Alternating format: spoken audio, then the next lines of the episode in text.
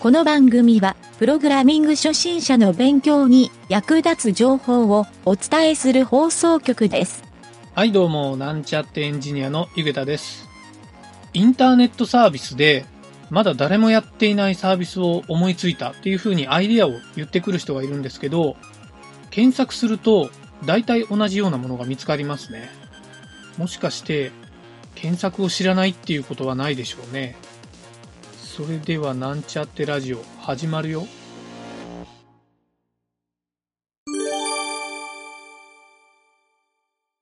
はい、それでは、プログラミングレッスンの CSS 編に行きたいと思います。今回もですね、便利に使える CSS テクニック編というのをお送りしたいと思います。えー今回ですね、お伝えする CSS テクニックは、キャルクっていう機能ですね。スタイルシートで HTML のタグ要素のサイズを定義するときに、例えば300ピクセルとか100%っ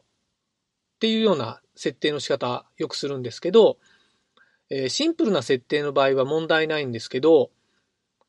例えばその要素がですね、マージンがついてる場合、例えばマージンが左右に10ピクセルずつついてる場合、その要素はですね、えー10ピクセルずれて、まあ右側にずれて表示がされるんですね。はい。なので、正確には100%のサイズから20ピクセルを差し引いた値にするっていう必要があるんですけど、そういった計算ができるのがこのキャルク機能になります。はい。これはですね、プロパティで使える機能なんですけど、えースマートフォンがですね、登場してから、レスポンシブデザインが当たり前になってきているので、画面幅がですね、デバイスごとに違うっていう状態がもうすでにたくさん発生しているんですね。どの端末でも同じ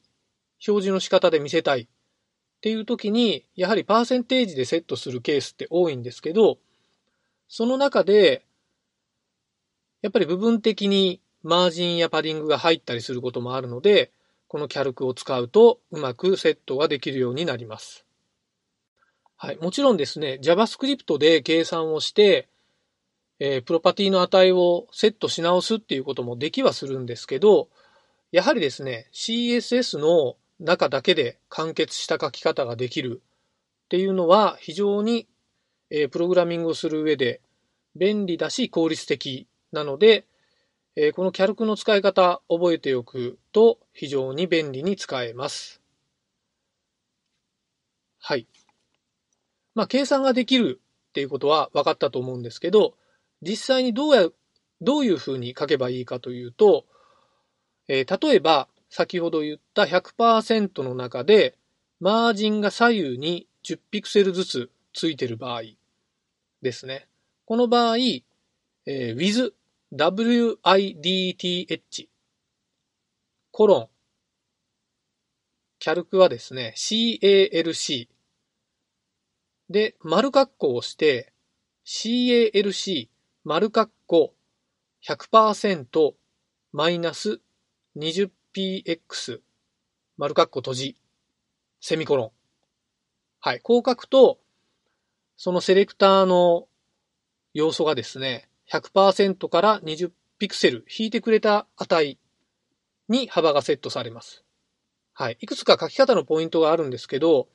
まずキャルクの後ろにはですね、丸括弧で中に計算式を書くと。計算式には、プラスマイナス、あとかけるのアスタリスク、割るのスラッシュなどが使えます。はい。あまり複雑な場合は、まあもしかしたら JavaScript の方が早いっていう場合もあるかもしれないんですけど、僕が経験上よく使うのは、おそらくマイナスですね。はい。マージン対応のためにマイナスを使うような場合に、えープラスマイナスは使うことがあります。はい。かけるとか割るは、そんなに使う場面はないかもしれないんですが、覚えておくといいかもしれません。はい。これで中にですね、値の単位ですね。パーセントとかピクセルって言ってるところですね。これは他にも EM とか、えー VW とか、えー CSS で使えるものは基本的には全て使えると考えて大丈夫です。はい。一つの式の中に全然違う単位で記述してもちゃんとその通り計算されるので、まあ、これが CSS で書き込むときの便利なポイントですね。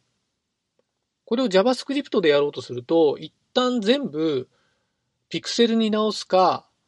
えー共通のパーセントにしてから計算しないといけないので、多分その点はこの CSS のキャルクは有利じゃないかなと思います。はい。で、書き方のですね、注意点が1個あってですね、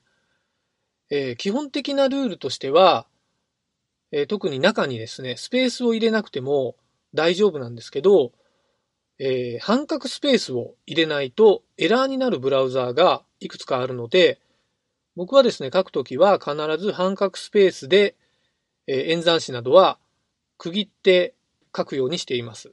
はい。なので、先ほどの例で言うと、100%半角スペースマイナス半角スペース20ピクセルっていう書き方にするのがいいようですね。はい。あとですね、注意点もう一個目なんですけど、最新のブラウザーでは基本的には全て使えるんですけど、古いバージョンでは使えないことがあるので、気になる場合は、Can I Use っていうサイトがあるんですね。こういった JavaScript や CSS などの命令がどのブラウザーに対応しているか、結構バージョンまで細かく書いてあるので、この Can I Use っていうのを見てもらうと、えー調べられると思います。はい。こうやってですね、えーキャルクの命令を覚えると、結構 CSS の値の使い方が、まあ、楽になるし、便利になるなと感じることがあるので、ぜひ学習してもらうといいかなと思います。はい。本日は以上になります。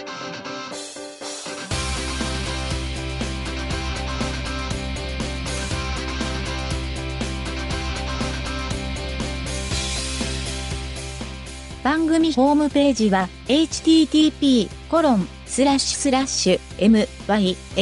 mynt.work スラッシュラジオスラッシュ